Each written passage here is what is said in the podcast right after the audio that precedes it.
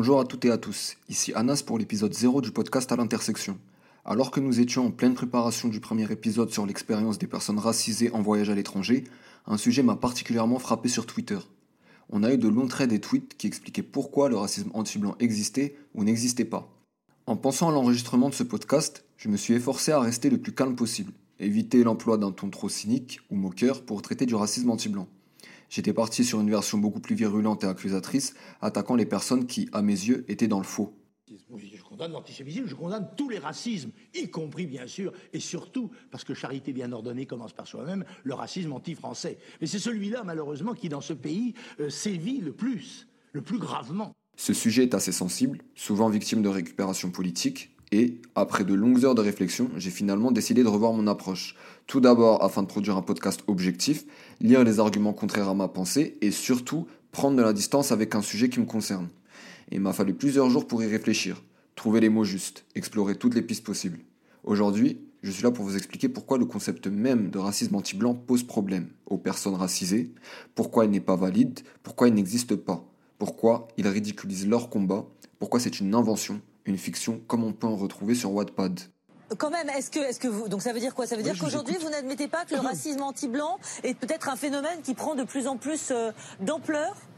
Oui, une personne blanche n'est pas exempte de discrimination si elle ne répond pas à la norme. Par exemple, si elle est handicapée, sans domicile fixe ou encore LGBT. Nous ne sommes pas là pour remettre en cause une quelconque discrimination, mais plutôt pour vous expliquer qu'utiliser le mot racisme dans une situation d'hostilité est déplacé parce que le racisme est un système millénaire qui exclut, sur la base de la race, toute une population. Cette exclusion de masse est passée par la colonisation, l'apartheid, l'esclavage, la mort, et souvent tout ça en même temps. Commençons déjà par définir ce qu'est le racisme, sans aller chercher une définition d'un dictionnaire en ligne. Le racisme, c'est tout d'abord considérer que le monde est fait de telle sorte que l'humanité est divisée en différentes races. Jusque-là, ça peut paraître mignon. Sauf quand on y ajoute une hiérarchie. Le racisme, c'est considérer que l'humanité est divisée en différentes races hiérarchisées. Il existerait, selon cette idéologie millénaire qui remonte à l'Antiquité, de meilleures races, plus nobles, au sang pur, comme les anglo-saxons aimaient tant le rappeler lors de la création des États-Unis. C'était une façon, à l'époque, de justifier les invasions. Les hommes qui suivaient l'idéologie raciste partaient à la conquête de terres lointaines avec l'idée d'y apporter la civilisation. C'était une excuse, bien évidemment. Avec leurs chercheurs et autres scientifiques, de nombreux empires coloniaux ont instauré la blancheur comme standard de beauté universel, ce vers quoi il fallait tendre pour atteindre la perfection. Pour ce faire, ils ont utilisé la civilisation de la Grèce antique, blanche d'après eux, comme modèle. Ils ont inventé diverses sciences, comme la craniométrie créée par Blumenbach, pour expliquer par A plus B pourquoi la forme du crâne prouvait la supériorité d'un Européen sur un Asiatique. On a aussi eu la science de la blancheur de Winkelmann, qui prenait l'Apollon du Belvédère comme exemple de la beauté universelle, et, de fil en aiguille, au cours des périodes coloniales et esclavagistes, toujours justifiées par ces idéologies racistes, l'idée de la blancheur comme gage de pureté et de supériorité a été intériorisée par la plupart des peuples opprimés.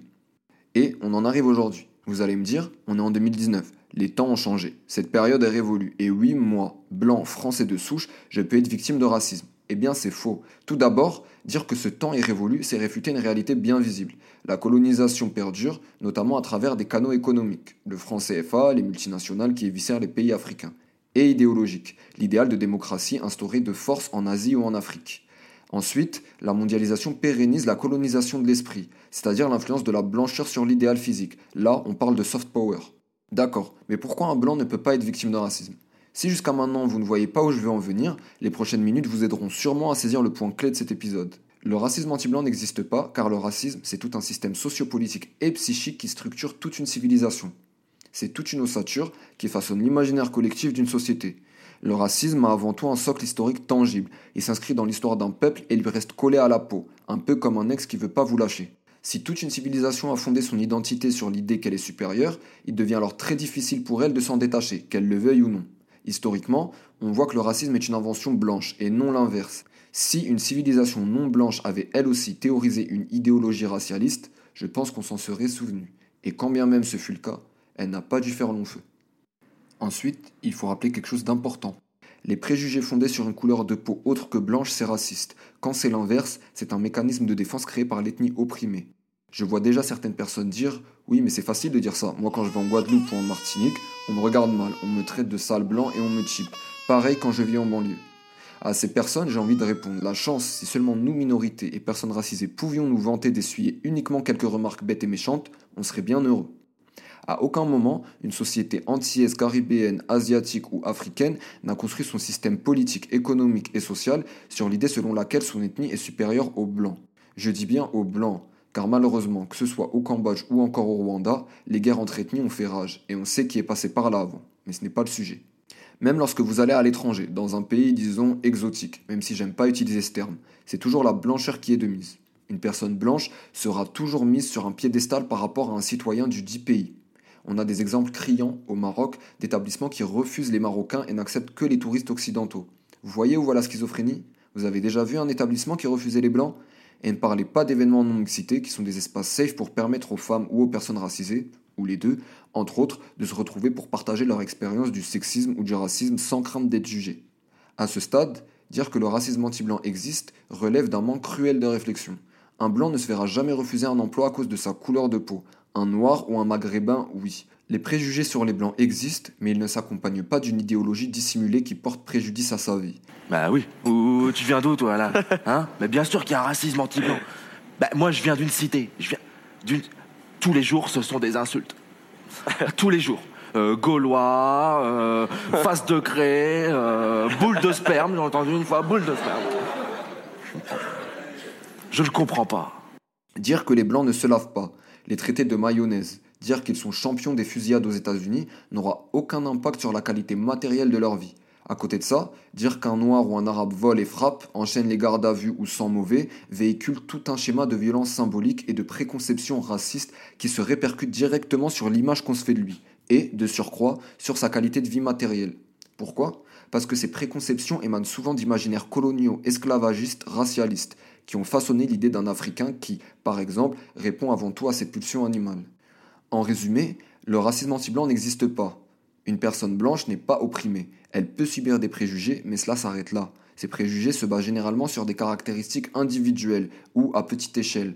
On n'essentialisera jamais une personne blanche sur la base d'un événement, comme un attentat par exemple, qui reste un crime d'une extrême gravité évidemment. Par contre, une personne de confession musulmane, nord-africaine ou noire subira les répercussions d'un événement sur l'image qu'on se fait de sa race ou de sa religion. On n'engage pas uniquement son image, mais également son quotidien, le regard qu'on lui jette dans les transports en commun, et on y réfléchira à deux, voire trois ou quatre fois avant de la prendre en entretien pour un travail. Ça fait des années que le racisme anti-blanc est nié. Le racisme anti-blanc est une invention des personnes blanches assez intelligentes pour ne pas y croire, mais qui profitent de la naïveté des populations moins instruites pour semer le trouble le racisme anti-blanc est avant tout une question politique, avant d'être un réel sentiment d'une tranche de la population blanche d'un pays. Quand Nicolas Dupont-Aignan ou Marine Le Pen évoquent ce sujet, c'est pour diviser une population déjà pas très soudée. Il existe évidemment un sentiment d'injustice chez les populations françaises, disons de souche, qui ont l'impression d'être mises à l'écart au profit de populations, on va dire, étrangères. On ne peut pas le nier. Mais ce sentiment est cultivé par la droite et l'extrême droite, parfois même la gauche lorsqu'elle reprend des discours haineux insidieux. Oui, il existe également des personnes racisées qui tiendront des propos super limites sur des personnes blanches. Mais est-ce que c'est du racisme? Non.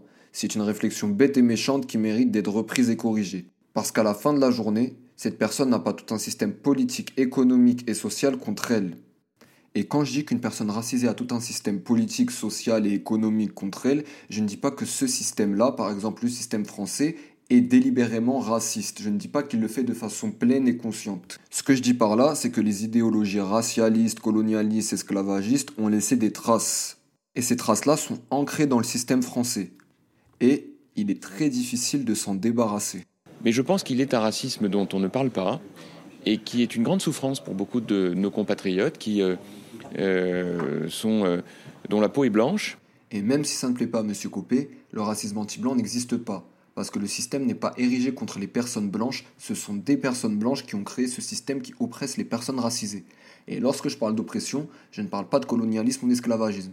Je parle d'un système qui empêche les personnes racisées de s'épanouir pleinement dans une société. Et quand je parle d'épanouissement, c'est pas d'un point de vue spirituel ou artistique. Je pense que vous l'avez compris. Je parle plutôt d'un épanouissement social, c'est-à-dire pouvoir vivre sa vie pleinement sans obstacles liés à son appartenance raciale. Je ne parle pas des obstacles traditionnels, comme le manque d'argent ou la classe sociale, qui sont d'ailleurs souvent inhérents à l'expérience de race, parce que oui, tout le monde a des obstacles dans la vie, Mais une personne racisée aura le poids de sa race en plus des problèmes que n'importe qui peut rencontrer. C'est ça la différence et c'est ça le racisme systémique. De ce fait, le racisme anti-blanc ne peut exister. N'importe qui peut manifester une certaine hostilité envers une personne blanche, mais ce ne sera jamais du racisme car ça ne l'empêchera pas de vivre. Et c'est sur ce dernier point que je vous laisse. On se retrouve très très vite pour l'épisode 1 du podcast à l'intersection avec Inès, où on vous parlera de l'expérience des personnes racisées en voyage à l'étranger. Je vous remercie d'être arrivé jusqu'au bout de l'épisode 0, des retours qui ont été faits sur l'intro, et vous dis à très vite.